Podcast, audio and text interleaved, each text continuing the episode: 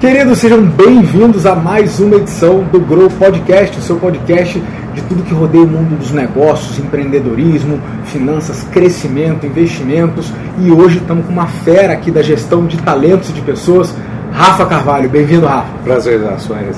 Muito bom ter você aqui, Muito cara. legal. Tá Retomando agora, né, todo mundo é, junto e não tão misturado, mas pelo menos vacinado né, guardadas as devidas distâncias e cuidados, estamos aqui num espaço super gostoso em Curitiba.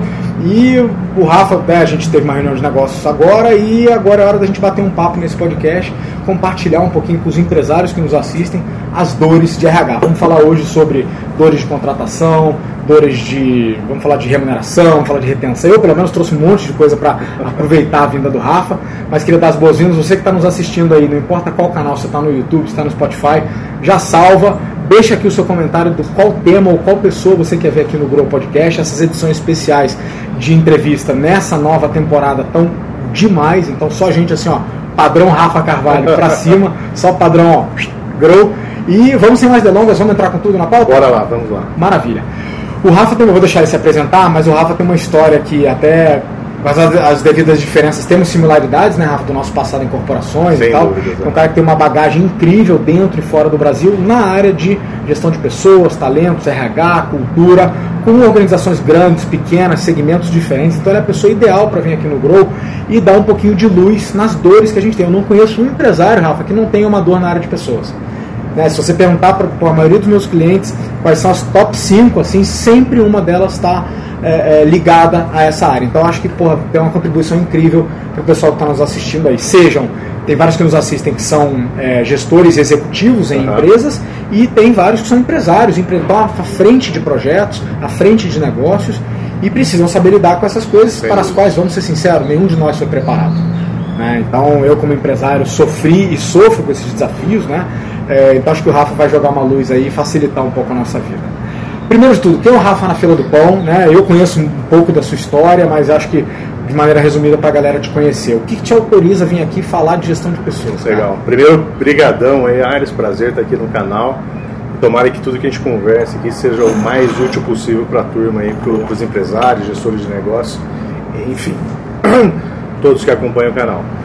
Quem que é o Rafael hoje? O que, que o Rafael anda fazendo, né? Bom, Rafael hoje é dono da P8, consultoria e desenvolvimento. Então, uh, e a gente tem dois braços de atuação aí. O primeiro braço é consultoria de RH, focado principalmente nos pequenos e médios negócios, mas tá. tem clientes grandes também. Uhum. Uh, e o segundo braço é um braço de recrutamento e seleção, onde a gente também faz todo o processo de busca de, dos melhores profissionais do mercado para esses clientes que eu também tenho dentro da P8. Aí. Então são duas linhas de serviço que a gente vem atuando hoje dentro da P8. Isso momento atual, né? O Rafa, uh, por formação eu sou psicólogo, né? Mas como você até antecipou para a turma aqui, a minha trajetória vem do mundo corporativo.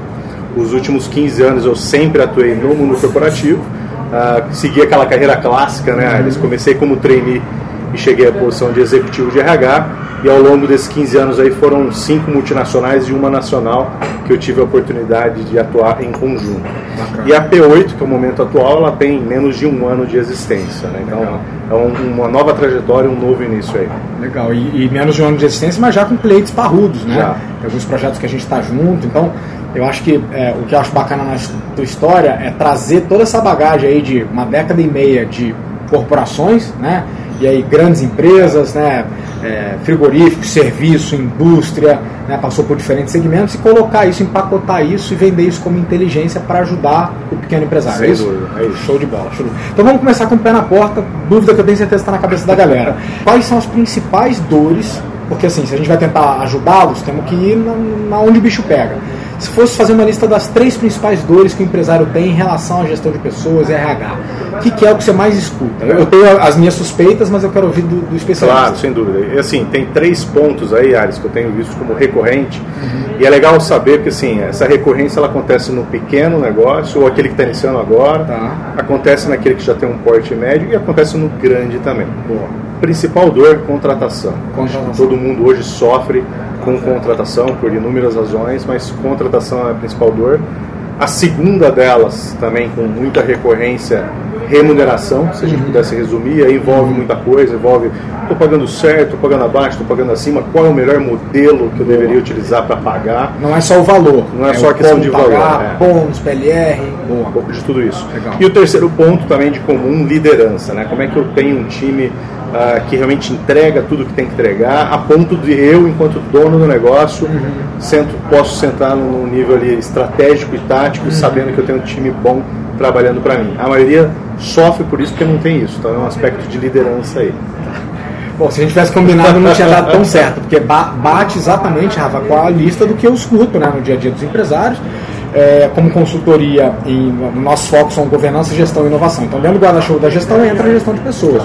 Embora a gente não seja especializado, é impossível fazer um plano de crescimento dos nossos clientes, feito a gente faz, sem passar pela variável de pessoas. Né? Então a gente escuta exatamente isso: contratação, trazer gente boa para o time, como selecionar, qual, o que, que é um bom processo. Porque me parece que, como ele é o primeiro passo da cadeia, se eu errar na contratação, aí você me diz se faz sentido. Fica difícil fazer depois retenção, desenvolvimento, cultura, se eu errei na contratação. Faz sentido? Faz total sentido. Então a primeira dor da galera é essa. Né? A segunda remuneração, não só o quanto pagar, mas como pagar. Quanto de fixo, quanto de bônus, quanto de variável.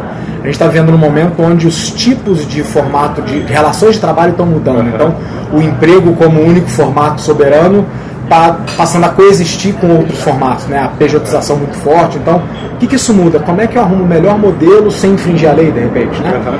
E um terceiro que é o desenvolvimento de lideranças. Né? Eu tenho muito empresário na casa assim, dos, dos quatro dígitos de faturamento né, no ano, assim, que não consegue descer não consegue sair do tático, ou às vezes até do operacional, porque não tem uma camada de liderança que domina isso para ele. Então não é falta dele querer, ele adoraria sentar só no estratégico, mas ele não tem ninguém que empurra ele para cima. Vamos explorar cada uma dessas? Vamos lá. Joia. Vamos começar com contratação. Você que está nos ouvindo aí, que ou faz parte de uma empresa ou está liderando uma, uma empresa, você com certeza já passou por essa dor, que é de trazer gente boa para o time, às vezes numa velocidade você precisa ser rápido, né, porque você tem uma oportunidade de mercado e tal, é, e aí esbarra em questões do tipo fazer um bom processo de contratação. Então, minha dúvida, pergunta aberta, né? Do ponto de vista de contratação, o que, que os empresários podem fazer para ter um pouquinho menos de dor, né? O que, que você traz aí das trincheiras, né? O bacana desse podcast é que ele não traz teóricos, né? Com todo o respeito e carinho que eu tenho pela, pela teoria e pelos estudos, a gente traz gente que é, come no café da manhã os assuntos que a gente vem é. falar aqui. Então, desses últimos 15 anos, o que, que você acha que dá para fazer na ponta de contratação, que é a primeira ponta aí da cadeia? Claro. Acho que aí tem duas coisas super importantes, Sarah. A primeira é. Bom, primeiro assim, as dores de contratação envolvem geralmente o, o dono do negócio, ele não sabe onde pescar, ou não sabe onde pescar os melhores profissionais, aqueles profissionais que ele precisa, esse é um fator. Uhum. Uh, e o outro fator, obviamente linkado a esse, é qual o método, qual a melhor forma para eu também selecionar, para fazer a filtragem dos profissionais que eu preciso trazer. Acho que o ponto importante aqui, e eu até trago um conceito que é jargão de mercado, a turma fala assim, poxa, deveria se demorar para contratar e ser muito rápido para demitir. demitir. Isso é um jargão de mercado e se perguntar para mim, concordo em gênero, número e grau, mas assim, vamos traduzir para a prática o que é isso. Ou seja, demorar para contratar nada mais é do que você levar o tempo necessário para você fazer aquilo bem feito. Se isso vai ser uma semana, um mês ou três meses, aí depende do seu processo, do quanto você tem de recurso e etc. Uh, ah, você pode ser rápido, você, quer dizer, você pode, isso pode levar um poucas curto espaço de tempo ou muito espaço de tempo. O mais importante é que seja bem feito. Tá. Seja o tempo necessário para de fato você realmente achar o melhor profissional.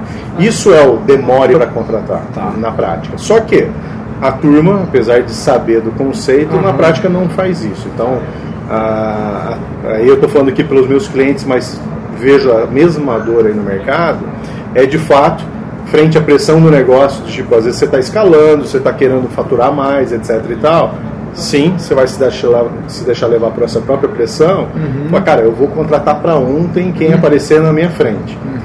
E é exatamente assim que acontece na prática. Então, a maioria deixa de se levar pela pressão do negócio e realmente ele contrata o mais rápido possível, da maneira que dá. Que resultado? Relevando é. tudo que acontece. E aí, é aquela história, assim, não, não tem como. Se você contrata mal, não tem como esperar resultados bons diante de um processo desse. Contratou mal, espere no máximo resultados ruins aí dentro do teu negócio. Porque é aquilo, Se você traz um, profissional de baixa qualidade, uhum. ou seja, estou falando qualidade, turma, é, requisitos técnicos e comportamentais uhum. no dia a dia. Aí. Ou até aderência à vaga. Às vezes aderência à vaga, valores, cultura, enfim. Boa. Você trouxe aquele profissional que, em termos de qualificação, está abaixo do que você precisa, não tem como você esperar que ele te entregue um resultado acima daquilo Tem que mágica, você precisa. Né? Então isso é, isso é, isso é, isso é, vamos chamar aí de padrão. Então acho que o primeiro cuidado realmente é olhar para o teu processo, até se perguntar, você tem algum processo para fazer o processo de contratação? Às vezes não tem, né? Às vezes você não tem. É olhar para isso e ver, de novo, não é criar também é, novas dores de cabeça, é dentro dos recursos que você tem, dentro das condições que você tem, o que, que pode ser melhorado para contratar melhor e selecionar melhor. É, acho que isso eu sou Deixa eu capturar então algumas lições. A gente começou com o pé na porta falando que não tem crescimento sem olhar a parte de pessoas, então o empresário aí que está nos, nos Eu estou falando que eu já fui um pouco cínico em relação ao RH, achando que papo de RH era uma coisa meio romântica, que eu era um cara de resultados e tal, e para encurtar a história, a vida deixou claro que não está para dissociar resultado financeiro ou sucesso comercial de pessoas. Né? Uma coisa está ligada às melhores empresas do mundo dão atenção a pessoas, não para fazer um mundo sim. melhor, mas porque isso dá resultado de negócio. Então, o primeiro recado que a, gente, que a gente deixou claro é: empresário, você tem essas dores, dê atenção para elas se você quiser crescer. Aí a gente entrou na primeira dor, que é a dor de contratação. Aí a lição que você nos deixa é: não necessariamente seja lento, mas faça bem feito. Com os recursos que você tem, sem grandes parangolés, mas faça o mínimo de um processo bem feito. É. Porque se fizer mal essa etapa, você vai carregar isso aí para não tem solução depois. Né? A melhor solução seria demitir, que não é uma solução. Ela é cara, ela é demorada e todo mundo sai perdendo. Então, essa é a lição. Tome o tempo necessário e faça um processinho bem estruturado, é ainda que simples, é isso? E até aproveitando, você hum. indica ainda mais dicas para a turma aqui. Como é que você pode fazer? Cara, duas coisas você tem que considerar no teu processo. Uh, de novo, mesmo que você tenha poucos recursos aí. Uhum. Defina bem o perfil, ou seja, do que, que você precisa realmente neste profissional. Definir a Que vaga. tipo de requisito, uhum. técnico, conhecimento ele precisa ter, habilidades. E a mesma coisa, assim, que tipo de comportamento você espera que ele tenha para exercer bem a função. Então, primeiro passo, faça uma boa definição de perfil. Isso é um trabalho teu. Segundo passo, com os recursos que você tem, define um método. Utilize algum método para realmente você selecionar o melhor profissional. O que é método, Rafael?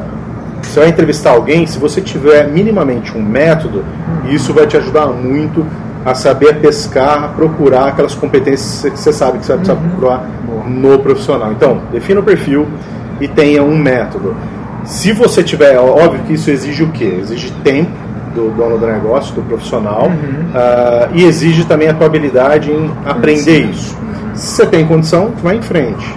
Se de repente você não tem condição. Eu não manjo disso, o que, que eu você, faço? Você não precisa fazer tudo sozinho, ou seja, puxe alguém, contrate alguém que faça esse processo para você. Contrate uma consultoria externa ou um profissional externo que faça este processo com você uhum. e você acompanha o processo. Então, assim, vai no arroz e feijão, vai no básico, mas não deixe de dar atenção nesse processo de entrada. Só aí dicas preciosas. Eu diria, Rafa, eu não vou chutar números aqui para não ser leviano, mas porra, grande parte dos problemas de contratação que eu vejo, começa, que eu vejo começam no básico. Tem perfil para vaga? Não, a gente começou procurando as pessoas. Fica imaginando, você conhece as analogias do mundo do esporte que a gente leva para os negócios. Que técnico de time começa a pensar no jogador sem antes pensar na posição? Não faz sentido. Primeiro você fala, eu preciso de um bom ponta direita, que tenha velocidade, que tenha leveza, que tenha isso, tenha aquilo. Aí eu vou procurar as pessoas que se encaixam nisso. Né? Então isso é tão básico. E o segundo, que também é super básico, é ter um método. Vai ser o passo a passo. Vai ser só entrevista, vai ser entrevista mais análise de currículo, vai fazer uma pesquisa nas redes sociais, vai olhar o LinkedIn, vai ter filtros, então vou falar primeiro com 10, para depois falar com 3, para depois... vou chamar alguém externo para estar na entrevista, não vou. Quais que chegam para eu entrevistar, quais o time pode filtrar antes. São perguntas simples, mas se tiver um passo a passo numa folha de pão já resolve. É isso. É isso? Show de bola. Então, galera, dicas aí para a primeira dor, que é para dor de contratação. Matamos contratação? Matamos. Acho que só pra, como Fala. complemento final, que acho que é super importante, um outro jargão que a turma fala no mercado, né? Do hum. tipo, contrata-se pelas habilidades técnicas e ah, demite-se pelo comportamental. Boa. Isso vocês estão careca de ouvir e saber. É uma realidade? É uma realidade. Agora vamos fazer a conexão aqui. Boa. Por que é importante você contratar bem? Tá tudo linkado aqui. Porque de fato, assim, uma das coisas mais difíceis de você desenvolver alguém, é, mudar em alguém, é comportamento. Claro. Mudar comportamento dá trabalho, exige, demorado. exige é, esforço, exige tempo, é muito difícil. Você treinar alguém numa habilidade técnica uhum. não necessariamente é difícil. Às vezes é fácil e pode ser rápido, inclusive, você desenvolver alguém na habilidade uhum. técnica.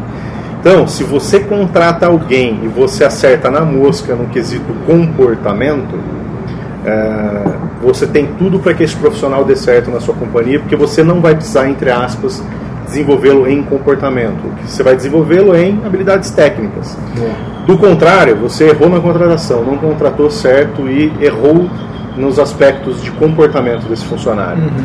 Aí você passa a já ter uma grande dor de cabeça, porque, de novo, você vai precisar demandar tempo e esforço para tentar mudar um comportamento dele que dificilmente você vai ser mudado. Você vai ter resultado. Então aí só um link para a turma entender também, acho que só como complemento. Boa, excelente. Eu tenho, para esse comentário aí, é, eu tenho, de novo, vou trazer o contraponto pensando no empresário que está lá nas trincheiras. Aires, mas é muito difícil num processo de contratação você avaliar comportamento. Eu tendo a discordar. Me ajuda. Assim, dá para ver? Não dá? É sempre um tiro no escuro uma contratação?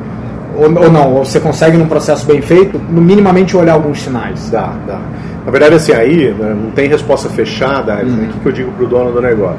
Se é um dono do negócio que, tem, que já tem uma experiência anterior com gestão de pessoas, uh, pode ser que esse dono de negócio saiba da maneira dele, do jeito dele, ter uma leitura sobre pessoas a ponto de falar ele tem ou não tem este comportamento.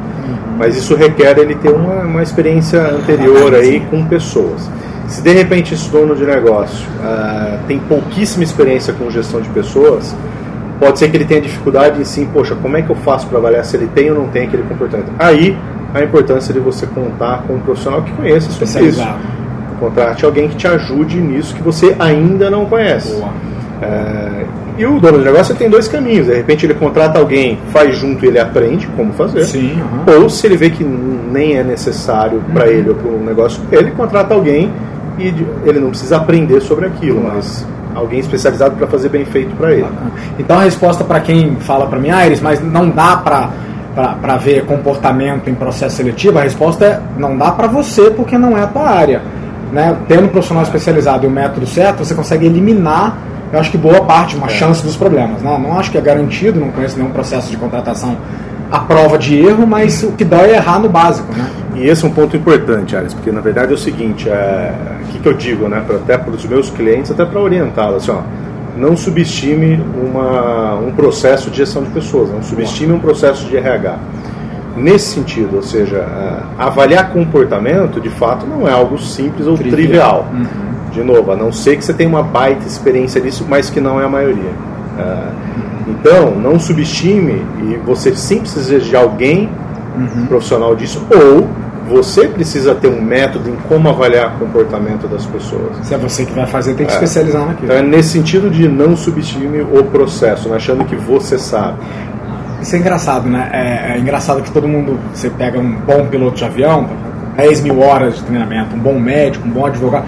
Agora, para ser gestor, parece que tem que aprender na orelhada. Né? E aí você fala, não, cara, RH é uma ciência, isso aí tem especialidade. Tem... Não, eu vou aprender e tal, dá para eu fazer sozinho, então acho que tem um pouco disso também, né? Maravilha. Vamos explorar um pouco agora, Rafa, é a segunda dor, que é a dor da remuneração. Né? Você mesmo falou, não é só uma questão de quanto, é uma questão de como remunerar, então, queria te entender, o que você escuta dos empresários, que dores tem aí dentro e que dicas você dá para cada uma dessas dores dentro de remuneração. Legal. Esse é um ponto, puxa, eu diria que é um dos principais, áreas uhum. que eu tenho visto nos meus clientes e é comum também na, na turma do mercado aí. É tentar entender primeiro assim, como remuneração se encaixa na própria estratégia daquele negócio, daquela empresa. Então vamos, tá, vamos aterrizar. Poxa, qualquer negócio que tem um faturamento X enquanto histórico, né? Uh, vamos pegar aqui um negócio da área de serviços que fature X ao ano. Hum. Sem dúvida, ele deve ter, ou pelo menos deveria ter, um planejamento estratégico, onde o objetivo ele, poxa, daqui 12 meses eu quero estar em tal patamar, daqui 24 e assim por diante. Deveria. Deveria, Deveria né? Isso, Ou seja, algum tipo de visibilidade de futuro aonde ele quer chegar. Sem dúvida. Então, isso estamos falando de estratégia daquele negócio. Tá. Por consequência, deveria ter algo muito alinhado a isso, que é a estrutura daquela organização, ou seja, o organograma daquela organização, as funções e os cargos que ele tem ali dentro. E a remuneração que ele paga para aqueles profissionais está alinhado com a estratégia dele, ou seja, não, os cargos que eu tenho aqui faz todo sentido, é o que eu preciso para me ajudar a construir, legal? E a remuneração que você paga entre fixo, variável, teu próprio modelo, uhum está ajudando a, aquele próprio profissional a alavancar ele a ponto dele estar engajado com, com ele mesmo e com o negócio. Uhum. Ou seja, isso está favorecendo a você chegar aonde você quer chegar enquanto negócio. Então, a remuneração ela tem que estar extremamente alinhada à própria estratégia da empresa. Vamos aterrizar mais. É uma ferramenta de alinhamento de interesses do colaborador com para onde a empresa totalmente, quer ir. Totalmente, totalmente. Tá. Porque, vamos lá, para que, que você quer remunerar para que, que você quer remunerar bem, né? Porque eu nem digo remunerar mais, vou remunerar bem. bem. Com o principal objetivo que aquele teu funcionário realmente se sinta engajado com o fator remuneração também, a ponto dele buscar entregar a melhor performance possível na função dele para o seu negócio. Você, por consequência, vai ter melhores resultados no teu negócio. É, e a remuneração, a gente tem que considerar assim, tem uh, três variáveis. É a remuneração fixa, que você paga, a remuneração variável, e a terceira variável seria o próprio modelo, né? qual é o modelo que você utiliza. Tá. É, não tem resposta fechada, eu digo assim, o que, que, eu, que eu vejo no, nos meus clientes e, e recomendo. Você pode ter uma estratégia, por exemplo, de pagar menos do que o mercado paga. Enquanto que no teu fixo você está pagando menos, mas no teu variável você está sendo extremamente estratégico, uhum. a ponto que a remuneração total do teu funcionário entre fixo e variável, para ele é super atraente e para o teu negócio, o modelo que você está praticando, faz sentido. Uh, aí sim você está fazendo uma boa prática. Uh, vamos pensar Nem um sempre cenário... pagar mais um fixo, ah, eu pago de mais que o concorrente. De Nem forma alguma. Tem ah. cenários onde eu vejo, eu recebo clientes com essa demanda, que é às vezes ele paga mais do que o mercado paga, que os concorrentes dele inclusive pagam, no fixo. Porém, o modelo de variável dele é fraco ou às vezes ele nem tem um variável, uhum. o que faz com que aquele profissional, né, com que os, os funcionários dele não reconheça o fator remuneração como um fator atrativo. Boa. Baixa performance, baixa entrega, etc. e tal. Por mais que você esteja pagando a mais, ele não está reconhecendo não tá aquilo, não está vendo aquilo, para ele não está perceptível. Então, ah o básico para vocês, caso você esteja começando agora a olhar esse teu fator, é vamos falar de remuneração fixa. É, obviamente entenda onde você está. Se balize com teus concorrentes de mercado. Você está pagando menos, você está pagando na média uhum. ou você está pagando acima de mercado? Essa é a primeira análise, uma análise arroz e feijão aí. Tá. Depois, faça uma segunda análise de, do variável que você está praticando. Tá. Se o teu variável ele ele está alinhado e está sendo estratégico com o teu próprio fixo. Então, assim, é, é um conjunto, né? Também não é um tá. fator isolado. Boa, então vou tentar extrair algumas lições aí, principalmente para a galera que, como eu, é, é, leiga, né? É empresário, mas não é especialista como o Rafa. Rafa, então, três lições que a gente tira dessa parte de remuneração, né? A primeira é, é olhe todo, alinhe a remuneração, a sua estratégia de remuneração com a estratégia da empresa, né? Então, um conceito simples de que se eu tenho uma viagem, eu vou partir do princípio de onde eu quero chegar e ver tudo que eu preciso para chegar lá. Se eu tenho a equipe certa, se eu vou agregar novas caixinhas e novas funções, se eu vou só engordar áreas existentes. A segunda é óleo e compensação como um todo, fixo mais variável. Pode ser que no seu cenário, no seu caso, você pague um pouquinho menos de fixo, um pouquinho mais de variável e tenha isso como né, uma estratégia customizada ali para o teu cenário. E terceiro, se eu, se eu capturei bem, é a questão de usar a remuneração como uma ferramenta de alinhar o tesão do funcionário com aonde a empresa quer chegar. São essas boas lições aí do empresário Perfeito. na parte de remuneração?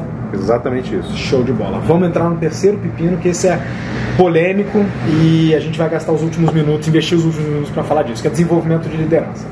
Né? É, todo mundo já ouviu a história de que tem um, um CEO, um, um empreendedor líder ali que não fica só na cadeira do estratégico, ele desce pro tático, às vezes ele desce pro operacional, e é fácil olhar para esse cara e falar, ah, mas é um centralizador, é que ele acha que ele faz tudo melhor. E aí você vai conversar com essas pessoas que são nossos clientes, os CEOs, os, os fundadores, e a história é outra. Eles falam o seguinte: ah, eles adoraria delegar, adoraria uhum. terceirizar, mas eu preciso de uma equipe que me empurre para cima. Ou seja, eu não saio da cadeira do estratégico para operacional porque eu quero, mas porque eu preciso. Então eu queria saber de você, como especialista, que dores tem aí, por que, que é tão difícil fechar esse gap aí do desenvolvimento de, de outras lideranças, né? A gente brincou agora há pouco que é, o bom líder é aquele que forma novos líderes. Né? Então, o que, que dá para fazer? Que dores tem aí? O que, que dá para fazer nessa área? É, e o que, que eu vejo de comum, Ares? E tanto faz, você está na grande, na média ou na pequena, mas o que, eu vejo comum nos donos de negócio, empreendedores, é, é uma dificuldade ou às vezes você não quer pagar o preço. O que, que é não pagar o preço? Você não vai conseguir sentar na cadeira do olhar só o estratégico, olhar só o tático, enquanto você não tiver pessoas aptas abaixo de você. Ou seja, enquanto você não formar novos líderes, novos gestores, você realmente não vai sentar na cadeira do estratégico e do tático. Você vai continuar fazendo tudo e, obviamente, se, sentindo aí cansado, estressado por, por estar operando em todos os níveis. Então, quando eu falo pagar o preço, é o pagar o preço é sim, você vai ter que abrir mão do seu tempo e da sua energia para desenvolver novas pessoas abaixo de você. Tem dois, três caminhos. Ou você desenvolve novas pessoas dentro de casa, dentro de casa uhum. ou você contrata de mercado todo mundo preparado e coloca para rodar na sua uhum. organização ou faz um caminho híbrido, que é o ideal, inclusive. Você forma dentro de casa, mas quando necessário você também traz de fora novos líderes, novos gestores aí.